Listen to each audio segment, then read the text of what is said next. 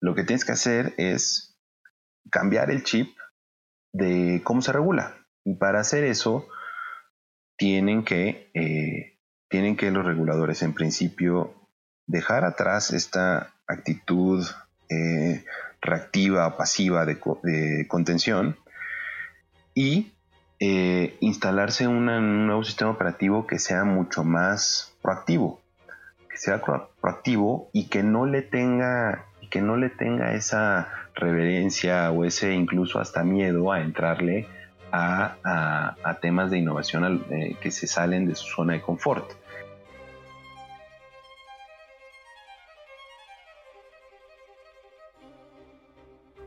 Hola, soy Marcelo Torres Llamas y estás escuchando Mmm, eso es interesante.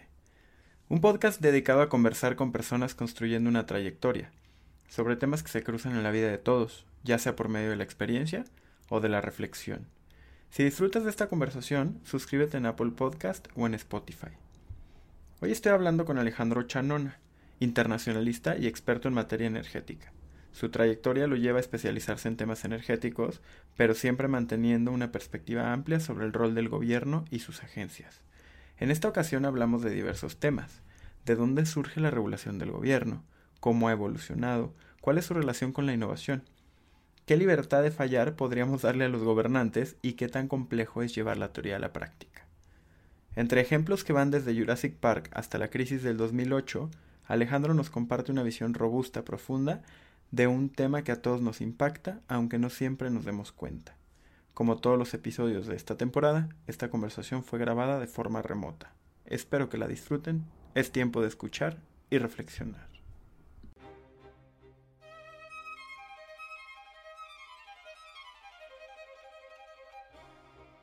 Sin más ni más, pues te quiero dar la bienvenida, mi estimado gran amigo, cómplice, cofrade, Alejandro Chanona.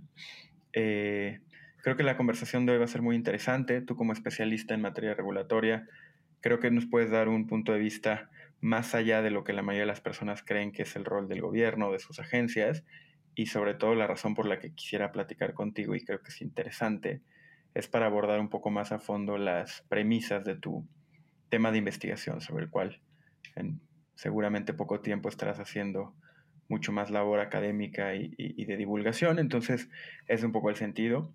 Eh, me gustaría que nos platiques un poco de ti, eh, si quieres, para arrancar, y dónde estás ahora, y, pues que te arranques con el tema en términos de por qué crees que es importante la regulación hoy en día, ¿no?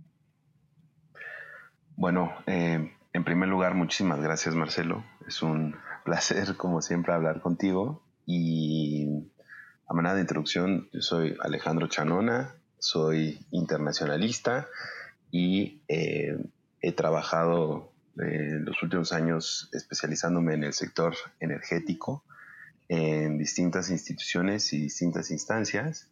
La última eh, siendo en una agencia regulatoria que fue donde se despertó esta, esta línea de investigación o esta línea narrativa sobre, sobre, sobre temas de interés que, ojalá podamos abordar eh, a lo largo de la próxima hora tal. Buenísimo. Pues muchas gracias. Ponías dentro de los, de los pre-readings que me compartiste, defines la regulación como aquello que es el ejercicio del control sobre el comportamiento de las entidades, ¿no? De manera muy genérica. ¿Tú cómo entiendes la regulación o cómo podrías ahondar y platicarnos un poquito más qué es y a partir de ahí lo vamos llevando hacia su importancia? Buenísimo.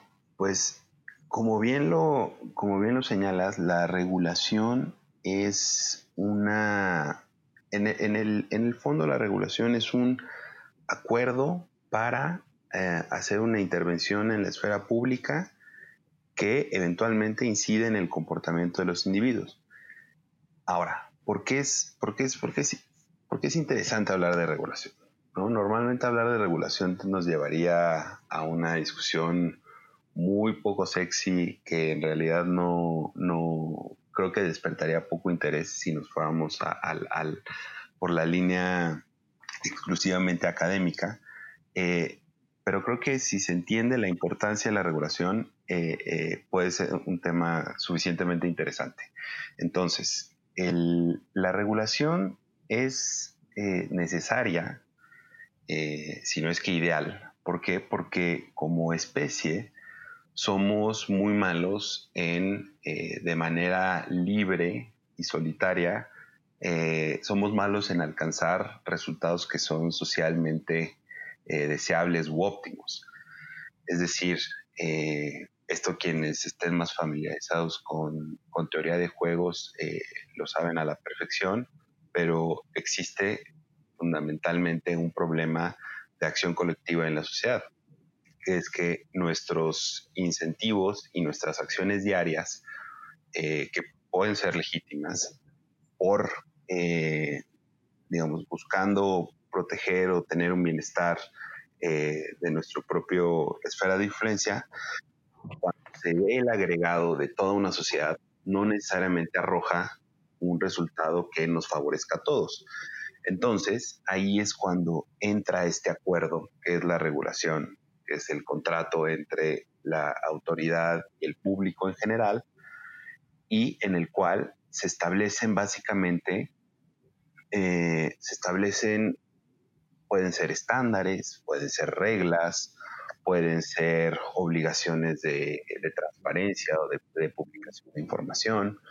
Eh, existen todos estos, ya vemos los códigos que eventualmente eh, ayudan a que la, relación entre proveedores de servicios, empresas, negocios y la ciudadanía en general eh, se pueda dar de manera eh, un poco más fluida y sin tanta controversia o, abusos o asimetrías entre un lado y otro. ¿no? Entonces, fundamentalmente, esa es la, labor de la regulación, ¿no?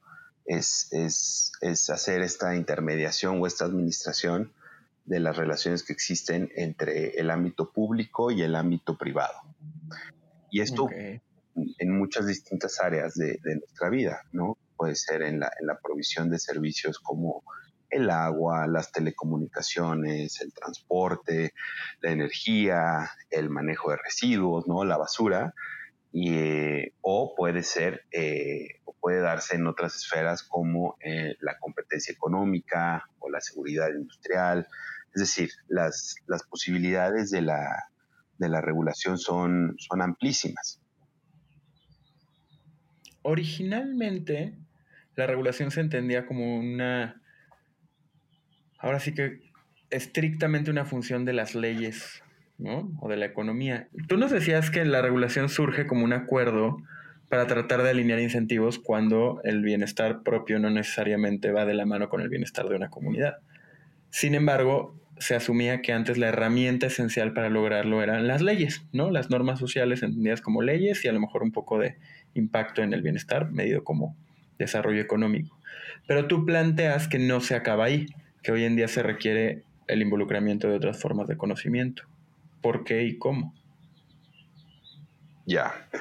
Eh, es interesante cómo el, el, sí, el, digamos, el referente principal, el referente angular, eh, a partir del cual se van alineando los incentivos y se va eh, ordenando la interacción social, por supuesto, son las leyes y es el régimen jurídico.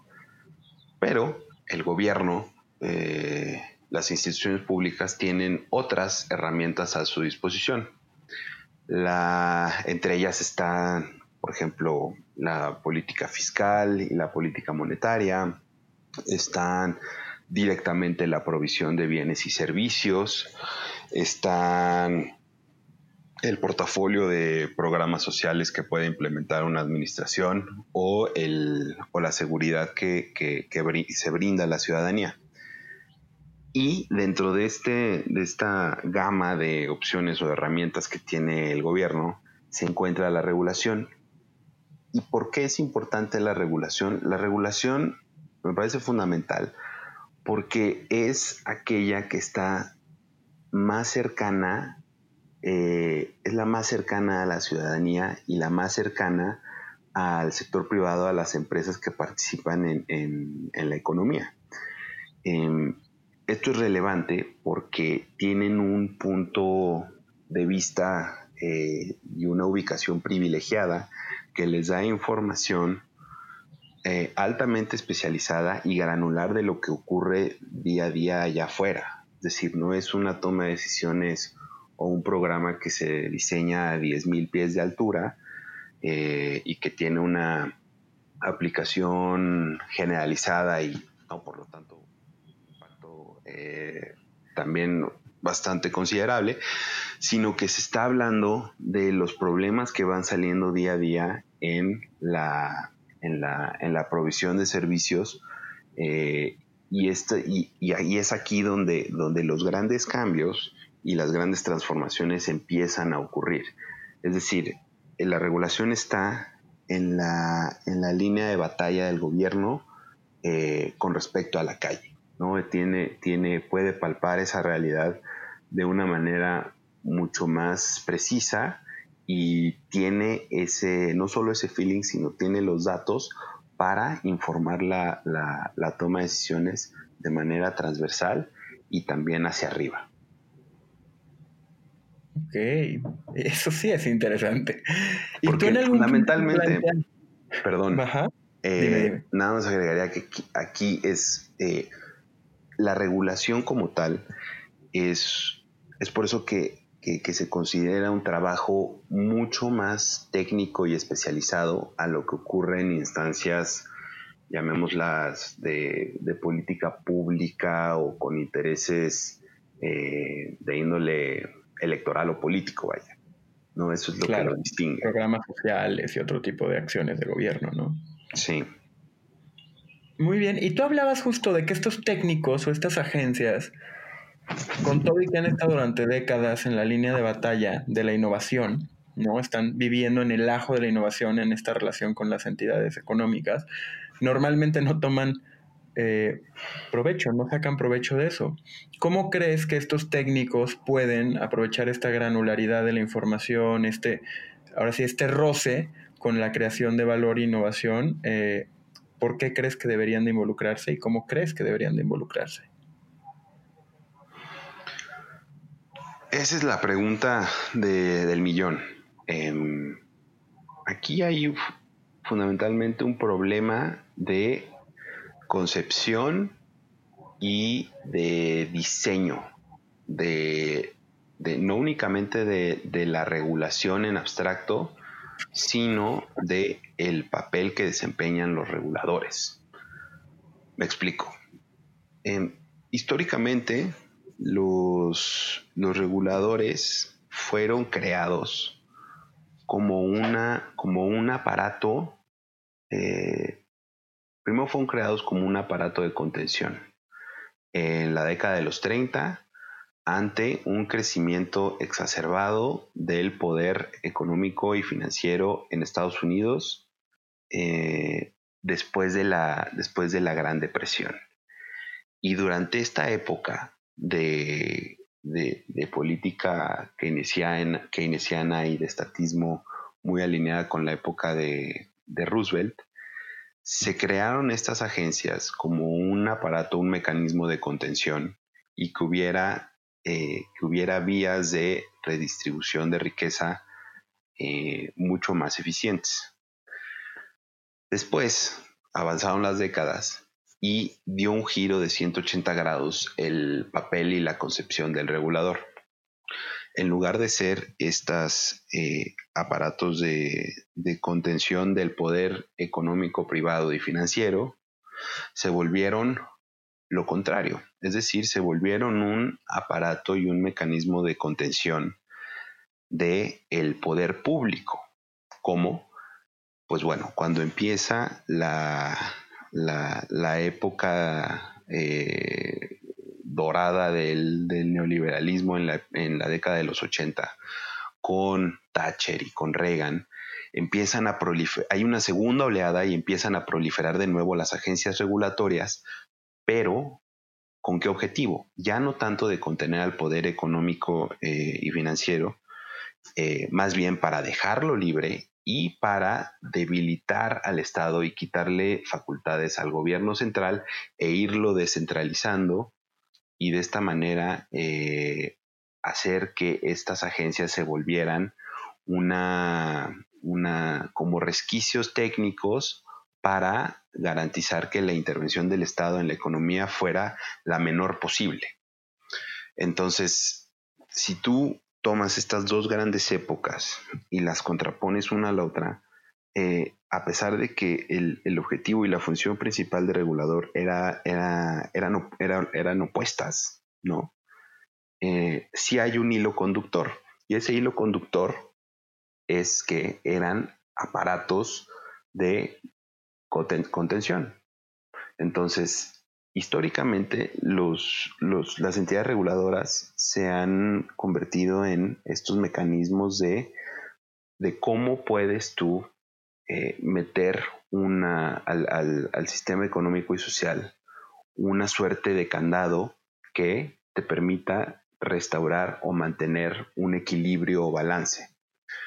Ese ha sido fundamentalmente el, el, rol de las agencias regulatorias y que hoy en día se vuelve relevante. ¿Por qué? Porque nos encontramos, eh, estamos, hemos ya entrado ya a, una, a un periodo de eh, cambio tecnológico acelerado en el cual la pregunta de la innovación se vuelve cada vez más relevante y entonces es ahí cuando entra esta entra la regulación eh, un poco en contradicción con los tiempos de, innovación tan, tan acelerada que estamos eh, presenciando hoy en día. En algún momento, cuando estábamos preparando esta conversación, hablabas de la regulación en el siglo XXI. Y si algo define al siglo XXI es la aceleración, ¿no? La velocidad. En tu experiencia dentro de un órgano regulador, ¿eres optimista sobre la posibilidad que tienen estos órganos de, agarrar el ritmo que se requiere? Honestamente no lo sé. Eh, en cuanto a predicciones, no me atrevería a hacer una. Eh, no, me, no, me, atrevería a hacer una el día de hoy.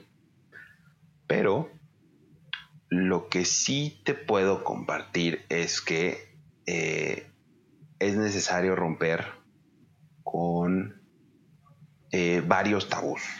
El, el primero es justamente pensar en la regulación como un aparato de contención y de equilibrio. Y ahorita regreso a ese punto. El segundo tabú, que sería el espejo, es, sería dejar pensar, dejar de pensar en, la en, esta idea idealizada y romántica de la innovación que nos ha querido vender Apple ya por algunas décadas, en las cuales se piensan que, que todos los, todas las, las innovaciones y los, los breakthroughs tecnológicos ocurren de manera cuasi espontánea en un garage, eh, en algún lugar de alguna sociedad este, avanzada y prioritariamente blanca. Este, eso no es cierto, ¿no? La innovación tiene muchísimas caras eh, y la innovación no tiene que ser glorificada ni puesta en ese, en ese pedestal.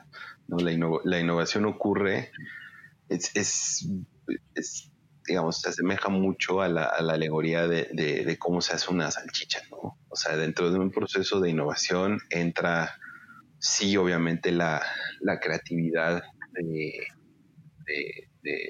individuos que son, eh, ¿no? Que tienen una, una visión eh, mucho más de largo plazo eh, que, la del, que la de la población promedio, pero también entra en, el proceso de innovación, entran eh, procesos y políticas industriales, entra la necesidad de, la presión de, los costos en, una, en un cierto sector económico, entra también la labor fundamental del Estado en darle una dirección y poner objetivos que eh, alienten la, inversión en, ciertas ramas de, la ciencia y la tecnología.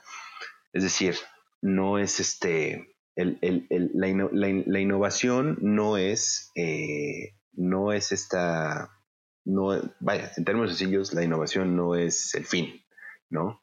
Y aquí recuerdo el, la, la, la, la, escena famosa, esta de Jurassic Park, donde está el doctor Malcolm y les dice, pues sí, o sea, hicieron este algo impresionante y crearon esta isla con eh, con, una, con, con varias especies que se pensaban que llevaban miles de millones de años extintas y es un logro tecnológico importantísimo, solo que no se preguntaron si, tenían que hacerlo, o sea, cuál era la pertinencia de.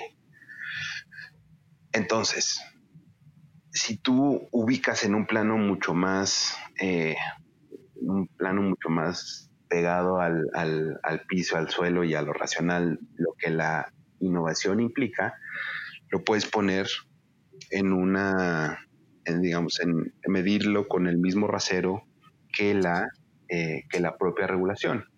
Y es ahí donde se da el nexo de, cómo se influyen la una a la otra. Y es una relación eh, dual, ¿no? Tanto, tanto, la, tanto la innovación puede influir en los propósitos y en las herramientas que estén a disposición de un regulador eh, para llevar a cabo su mandato, cómo puede que las decisiones regulatorias den una dirección o den un incentivo o den una señal para que la innovación se dé de cierta manera, ¿no? Porque esa es una pregunta fundamental, o sea, ¿para qué se quiere eh, innovar, ¿no? Entonces, esta, esta es, una relación que se tiene que dar eh, en términos simbióticos y no siempre es así.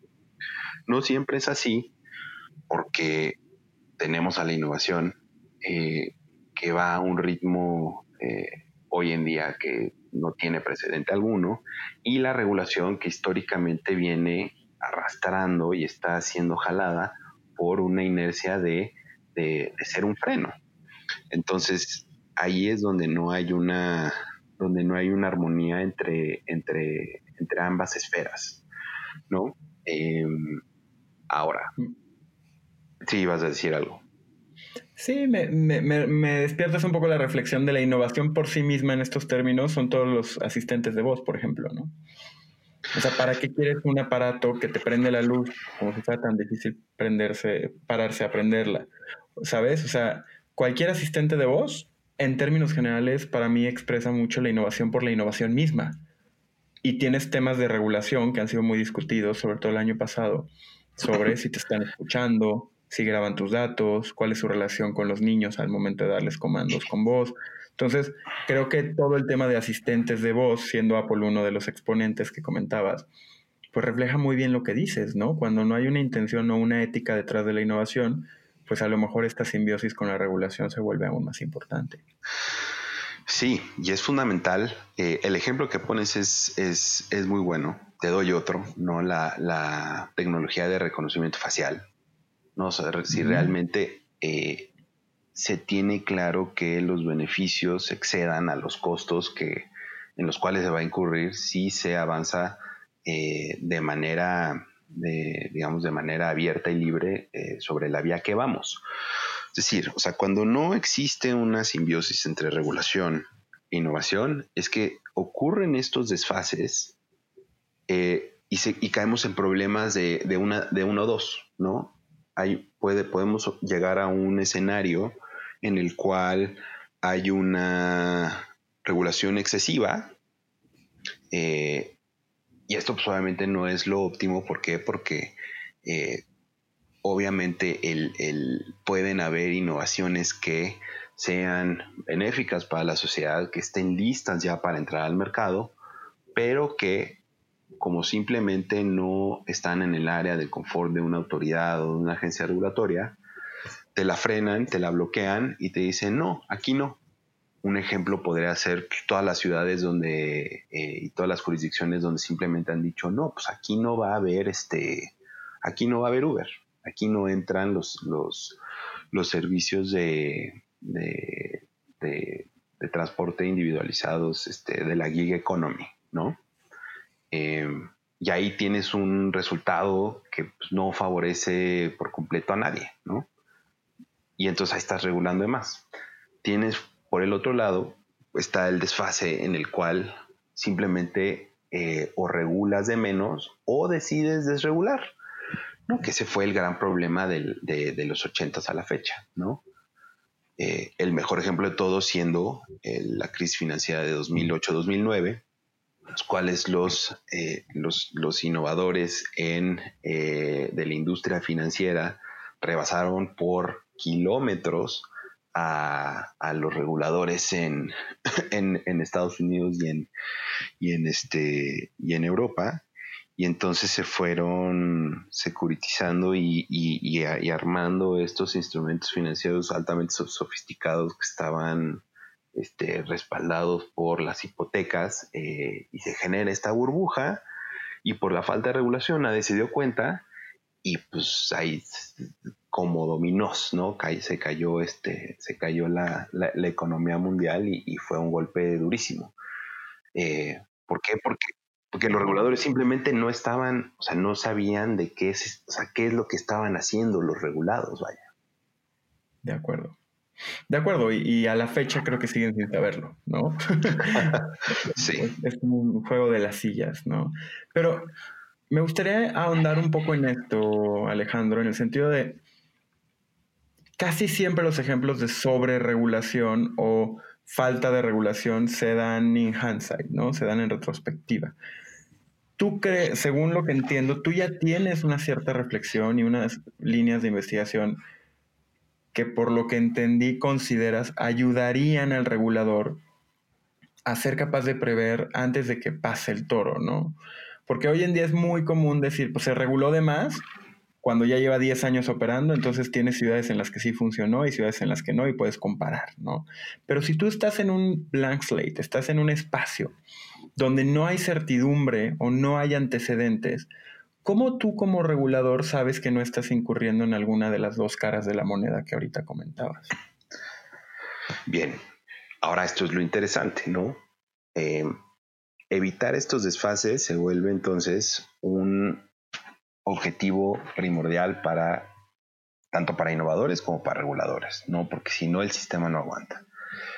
Entonces, lo que tienes que hacer es cambiar el chip de cómo se regula. Y para hacer eso, tienen que, eh, tienen que los reguladores en principio dejar atrás esta actitud eh, reactiva, pasiva de, contención y eh, instalarse un nuevo sistema operativo que sea mucho más proactivo, que sea proactivo y que no le tenga que no le tenga esa reverencia o ese incluso hasta miedo a entrarle a, temas de innovación eh, que se salen de su zona de confort. Y eso que se dice eh, que se esgrime conceptualmente en los hechos de manera concreta se refleja en el desarrollo de, eh, nuevas capacidades. ¿no? Los reguladores tienen capacidades que históricamente han desarrollado, de, administración pública, de, consultas públicas, procesos de mejora regulatoria, bla, bla, bla. Pero hay un set de capacidades y de habilidades que simplemente le son, son ajenas a las entidades reguladoras que están ahí en la, en la línea de batalla eh, con la innovación. Estoy hablando de eh, fundamentalmente de tres tipos de, capacidades. En primer lugar, de adaptabilidad, ¿no? Porque eh, se tiene esta, esta idea cierta, parcialmente fundamentada de que una, una, una, una entidad regulatoria es como un elefante, que es burocrática, que, no se mueve eh, de, manera, de manera ágil. Y de nuevo, es ciertamente, eh, tiene algo de verdad eso, ¿no?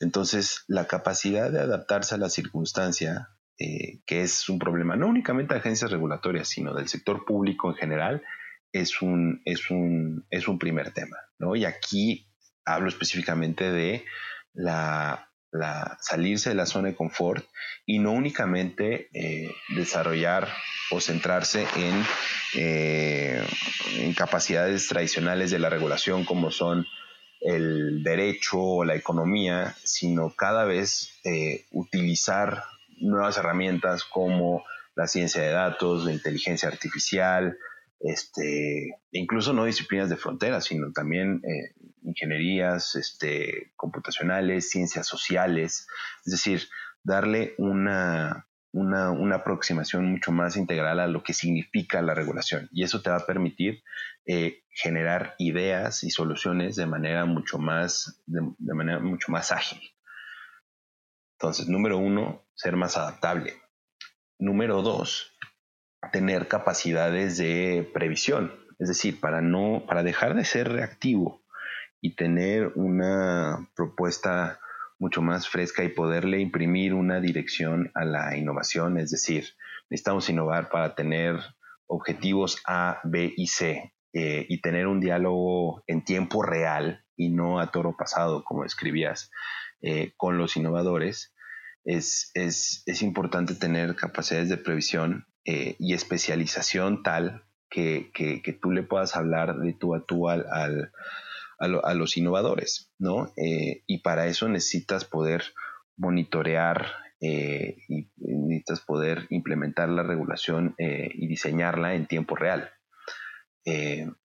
ahora, necesitas poder anticiparte a las trayectorias tecnológicas para que, para que en realidad, para que sean útiles, ¿no? Para que no sean, porque si no acabas en en problemas ya de segundo o tercer nivel eh, en los cuales estás tratando de eh, ponerle reglas a algo que posiblemente en principio ni siquiera tuvo que haber existido, ¿sabes? Entonces, perfectamente ineficiente. Entonces, si tú te puedes eh, anticipar y puedes tener este diálogo frente a la innovación en tiempo real, eso, es, eso es fundamental. ¿No? Porque si no, siempre va a haber un retraso eh, casi por, por naturaleza entre regulación e innovación.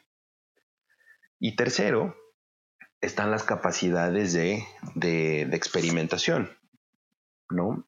Eh, se, habla, se habla mucho en el ámbito académico de que el sector público, al ser eh, un poco averso o no un poco, sino muy averso al riesgo y un tanto monolítico, no este, no este, digamos, no, no tiene no tiene los incentivos ni la, llamémosla, ni la audacia de arriesgar, ni, ni, experimentar, ni fracasar, ni, ni, volver a, ni, rehacer, ni reinventarse. Entonces, la experimentación en, el sector público eh, tiene que ver con generar espacios de eh, espacios controlados donde se, permita que eh, las, se permita la introducción de innovaciones y al mismo tiempo se, permita la introducción de, de, regulaciones o de reglas, leyes, este, que sean de, digamos, en, testeo, ¿no? En, una situación de pruebas. Y esto eh, ocurre en diversas industrias a manera de, se llaman, pueden ser este, cláusulas, este, cláusulas regulatorias eh, eh, temporales, ¿no? Que, aplican a ciertas, este, a ciertas innovaciones por un periodo determinado para ver si, si realmente es algo con lo que se quiera trabajar o avanzar en el tiempo existe a través de otra figura que se llaman cajas de arena, que como el, creo que el nombre lo, indica, son espacios delimitados en los cuales se pueden, digamos, se puede ir estirando la liga de qué tanto funciona una innovación o no, eh, en qué dirección, qué aplicaciones. Eh, y es decir, el, en términos generales, el, Estado, el gobierno no debe de perderle el miedo a generar estos espacios donde, eh, donde las reglas puedan ser más flexibles, por un lado, pero por el otro, eh, el Estado mismo tenga la, digamos, esta audacia de poderle, eh, poderle exigir cuentas y poder darle un sentido de utilidad o interés público a las innovaciones que, que se están desarrollando y que tendrán un impacto general. De estas tres capacidades, ¿no? Que denominas capacidades dinámicas, la adaptabilidad, la previsión y la experimentación. La tercera es compleja hablabas también hace rato del cambio de paradigma, ¿no? De cómo se crearon y qué se espera de ellas y cómo eso cambió. Tendrías que permitirle al gobierno, como una entidad mayor que contiene el regulador, equivocarse, ¿no? O sea, todo el modelo de experimentación de las tres capacidades sería, desde mi punto de vista, el más difícil de lograr, en tanto un gobierno que salga abiertamente a hablar de que está experimentando, se expone en un modelo democrático a tener un, pushback, a tener una recriminación en las urnas, porque pues te contrate para que supieras, ¿no? No para, para que experimentara. Y un poco lo que pues mucho de la narrativa predominante establece es que China, irónicamente, tiene la opción de experimentar, porque al ser un régimen un poco más eh, centralizado, pues no necesariamente está al arbitrio de un cambio de régimen en términos de, pues, de un proceso de elecciones, ¿no? Entonces, ¿Cómo ves? Me gustaría ahondar un poquito en el modelo de experimentación, porque aparte creo que es el más, o sea, la gente no creo que se imagine un gobierno experimentando y sin embargo yo sé que tú conoces esto y lo, lo abordas desde una perspectiva más responsable, pero si pudiéramos irnos un poco más a fondo a estas cajas de arena o estas cláusulas temporales, si tienes algún ejemplo en mente o si tienes alguna idea que pudieras compartir. Muy bien. Estoy de acuerdo en que la, tercera, la de experimentación, es probablemente la más, eh, la más difícil de, implementar, de concebir. Eh, ¿Por qué? Porque las primeras dos, si bien son también un cambio eh, de paradigma de, de 180 grados, no rompen con la con esta con la idea de, lo que debe hacer o de lo que se espera de un gobierno, ¿no? Tú puedes decir que esperas que tu gobierno se, eh, se adapte a, las situaciones cambiantes eh, del mundo, ¿no? Hablando, por ejemplo, eh, ¿no? Y que tenga una respuesta rápida y precisa a el COVID, digamos. Segundo, puedes, eh, puedes pedirle al gobierno eh, que, tenga herramientas de previsión para que pueda anticipar una, una, una, digamos que pueda anticipar por ejemplo. una crisis ¿no? económica y que tenga entonces los candados necesarios para mitigar el impacto. Entonces, no, no, no, se sale de ese, de ese esquema. Pero la experimentación sí, sí representa una, un cambio sumamente, sumamente profundo, eh, porque eso es, como dices, no es algo que se, que, no es un concepto que esté allegado a, lo que debe o lo que puede hacer un gobierno. Y sin embargo, el gobierno, cuando cuando, cuando, cuando ha tenido atrevimientos y cuando ha hecho que, eh, más bien cuando ha dado un paso hacia adelante y se ha arriesgado a, experimentar tanto en la forma como se organiza como en los proyectos sustantivos que ejecuta, eh, podría decirse que ese es el gobierno en su mejor versión.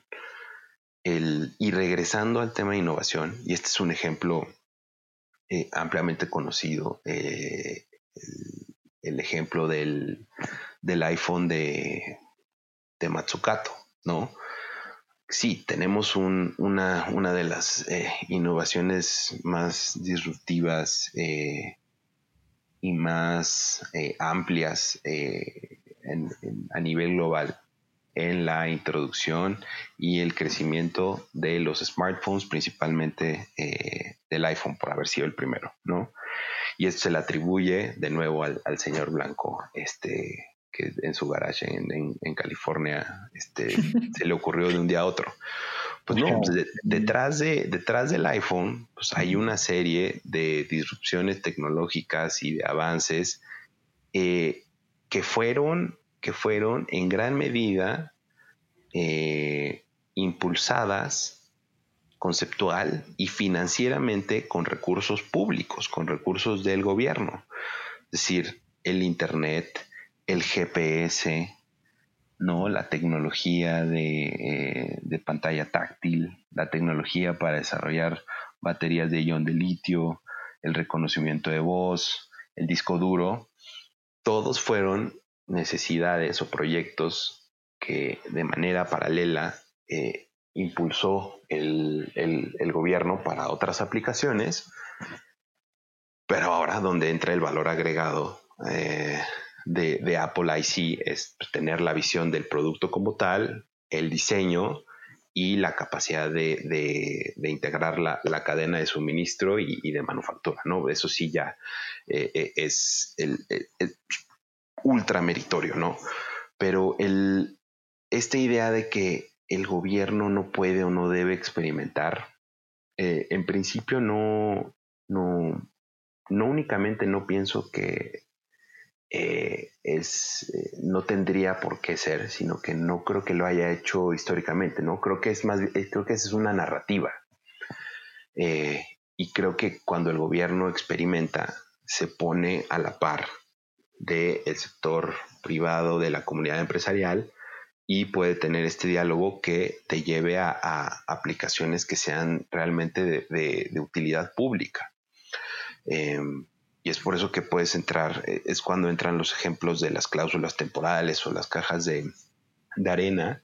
Eh, por ejemplo, eh, la autoridad británica financiera, la FCA, después de la crisis de 2008, lo que hicieron fue justamente crear una caja de arena para todo el sector fintech, pues para saber eh, en qué estaba, ¿no? Porque había un desfase enorme. Y desde, desde, que, desde que implementaron la, caja de arena, eh, han podido acelerar la introducción de, nuevos productos y servicios financieros de, manera, de manera notable que son productos desde, desde cortar intermediarios financieros, eh, abrir el, nuevos espectros de, créditos y de financiamientos a sectores de la sociedad que antes no lo tenían, este, aplicaciones eh, no es eh, de, teléfono, es decir, o sea, el, en el momento en el cual tú aceptas eh, la experimentación y le pierdes el miedo al, riesgo y al, fracasar y al, sabes, al tener un pasito para atrás y dos para adelante, en ese momento se te abren un, número impensable de puertas que, te puede llevar a, resultados que son socialmente óptimos y deseables. Suena excepcional esta visión. Y hace rato citabas un poco a, a Matsukato, ¿no? Que, que ella, pues, para los que no lo saben, eh, es, es, una economista muy influyente el día de hoy. Trabaja o ha trabajado con gobiernos porque sabe que sus ideas pues, tienen que ir más allá de solo los salones de clases en términos de su adopción y es bastante contracultural en el sentido de que para ella el, el, gobierno, como bien tú lo planteas, no tiene un rol en la creación de valor, ya sea de manera directa o, o indirecta.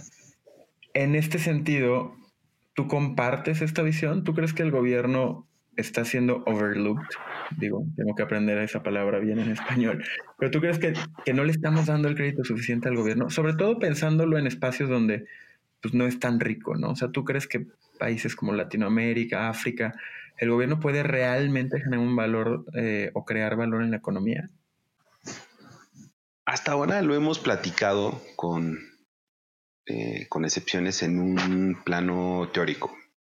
Y, es hacia allá, hacia donde tendría que apuntar eh, cada gobierno, ¿no? según sus eh, necesidades y prioridades. Lo interesante es cómo puedes ejecutar una vez que lo aterrizas y tienes un contexto de realidades que juegan en contra tuya.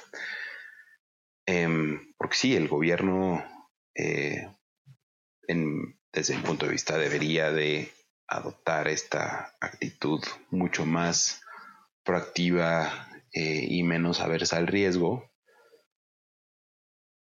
Pero cómo se implementa en, sobre todo en países eh, como el nuestro, de nuestra región latinoamericana, en los que número uno, eh, las autoridades públicas tienen necesidades más apremiantes de primera necesidad, los cuales eh, no necesariamente son las prioridades de donde esto se tiene un poco más trabajado. Es decir, aquí las sociedades todavía no están eh, plenamente, eh, sabes, alimentadas, no hay, no hay seguridad pública al 100%. Eh, entonces, ¿cómo le, puedes, ¿cómo le puedes pedir que en la implementación un gobierno adopte estas tres y, bueno, muchas más capacidades dinámicas que le permitan que le permitan innovar y experimentar? Em, todo empieza con un, con un cambio, todo empieza con un cambio de mandato y redefiniendo el propósito de las instituciones y del servicio público.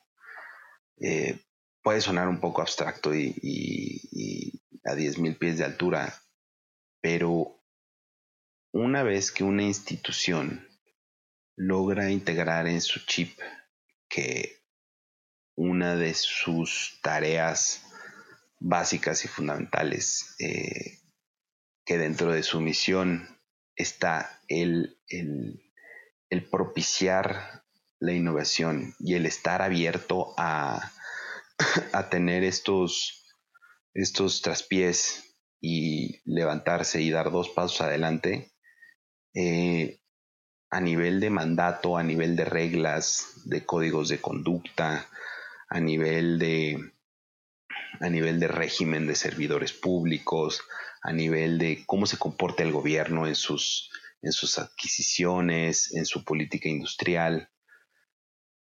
Eh, eso te va a llevar, no te va a llevar todo el camino, pero te va a abrir muchas puertas. Es decir, el, el, el régimen de básicamente de conducta de los individuos que conforman al gobierno.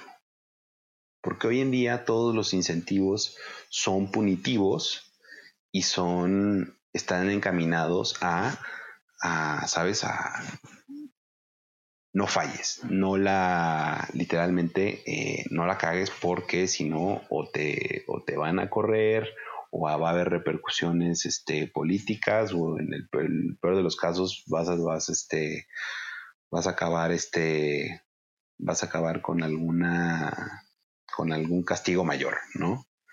Necesitan, necesitan dotarse de, de, reglas y códigos de conducta mucho más flexibles para poder equipararse con lo que ocurre allá afuera.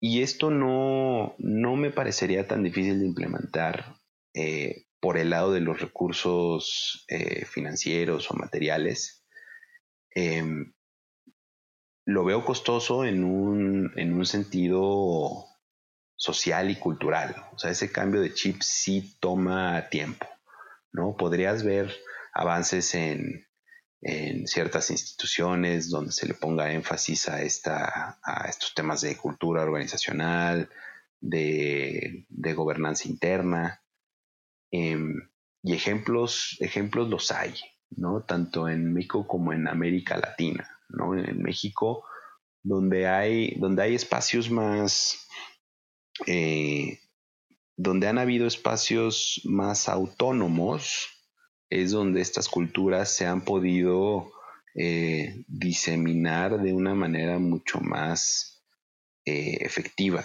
Estoy pensando en el Banco de México, en la COFESE, en el propio, en el, INEGI, en el INE.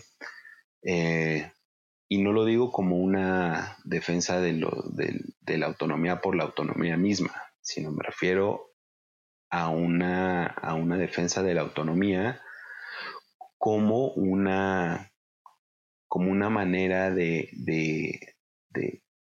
de aislarse de influencias externas y de poder tomar, eh, de asumir el control interno de una organización y poder redefinirte eh, de manera de manera de manera libre vaya y, es en esos espacios donde, donde puedes encontrar ejemplos de, eh, de, cambios y de una profesionalización mucho más alineada a las, a las capacidades que, que, te estoy platicando. Me parece que, que, aterriza muy bien. Creo que son buenos ejemplos y creo que justo las, las instancias que seleccionas como Banco de México, COFESE, etcétera, son, sí son un, ahora sí que ofrecen esperanza hacia adelante. Pues muchas gracias Alejandro, no sé, unas last remarks. Bueno, eh, muchísimas gracias Marcelo por la conversación, la verdad es que la disfruté bastante, eh, porque no, no todos los días me toca hablar sobre estos temas, sino de otros. Em, pero... De COVID. sí, de, hablar de algo distinto al, al coronavirus. Yo, si algo quisiera que te llevara eh, tu audiencia algo de, nuestra conversación, sería simplemente eso, ¿no? El, el, revalorar el servicio público, las instituciones del Estado y verlas no únicamente como un como un freno, sino como un, como un habilitador de, de la innovación y de, y de potencialmente un, una, un estado de mayor bienestar, ¿no? O sea, no es este, creo que hay muchos tabús ahí que romper y tomará tiempo y habrá que respaldarlo con, con hechos, eh, porque nuestras autoridades nos dan muchos elementos para, para ponernos del otro lado y levantar el dedo, este, ¿no?